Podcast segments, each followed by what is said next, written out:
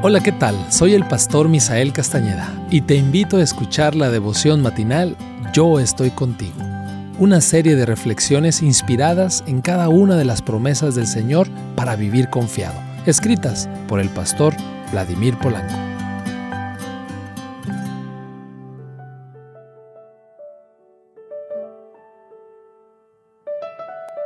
Me da mucho gusto poder saludarte en esta mañana. Te saluda Kiriat Palafox y el texto del día de hoy lo encontramos en Filipenses capítulo 4 versículo 7. Y esta paz cuidará sus corazones y sus pensamientos por medio de Cristo Jesús. El título, y esta paz cuidará sus corazones. ¿Cuál es el verso más resaltado de la Biblia? Hace un par de años, Amazon dio a conocer una lista con los países más subrayados en los libros de mayor venta. De acuerdo con la famosa empresa, el versículo bíblico con la mayor cantidad de resultados es Filipenses 4, 6 y 7. No se aflijan por nada, sino preséntenselo todo a Dios en oración. Pídanle y denle gracias también. Así Dios les dará su paz, que es más grande de lo que el hombre puede entender, y esta paz cuidará sus corazones y sus pensamientos por medio de Cristo Jesús. Y no es para menos que este texto haya sido el ganador. Hoy, más que nunca, nuestro mundo está repleto de personas angustiadas, estresadas, afligidas, que han vivido un pasado terrible, que están atravesando por un presente muy difícil y que suponen que los depara un futuro poco prometedor.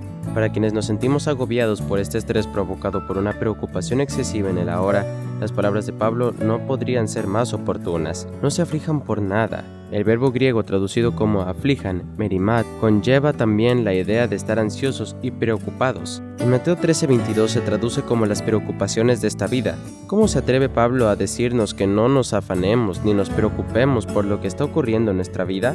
¿Acaso le espera que adoptemos un quietismo absoluto y cerremos los ojos ante lo que estamos viviendo? Por supuesto que no. De hecho, Pablo no nos llama a la quietud irresponsable, sino a la movilidad más productiva. Para el apóstol, la salida a nuestros problemas no es la preocupación inerte, sino la oración fervorosa. Así que en lugar de cargar con nuestra ansiedad, nos iría mucho mejor si doblamos nuestras rodillas y la depositamos delante de la presencia divina. Es como si Pablo nos estuviera diciendo, lo que tenemos que hacer es no preocuparnos por nada y orar por todo. Cada momento que intente robarnos la paz y sumergirnos en el agobio constituye una valiosa oportunidad para que oremos. ¿Y por qué hemos de hacerlo? Porque si Dios nos dará su paz. ¿Y qué hará esa paz? Cuidará nuestros corazones y nuestros pensamientos por medio de Cristo Jesús. Hoy es un buen día para comenzar a experimentar.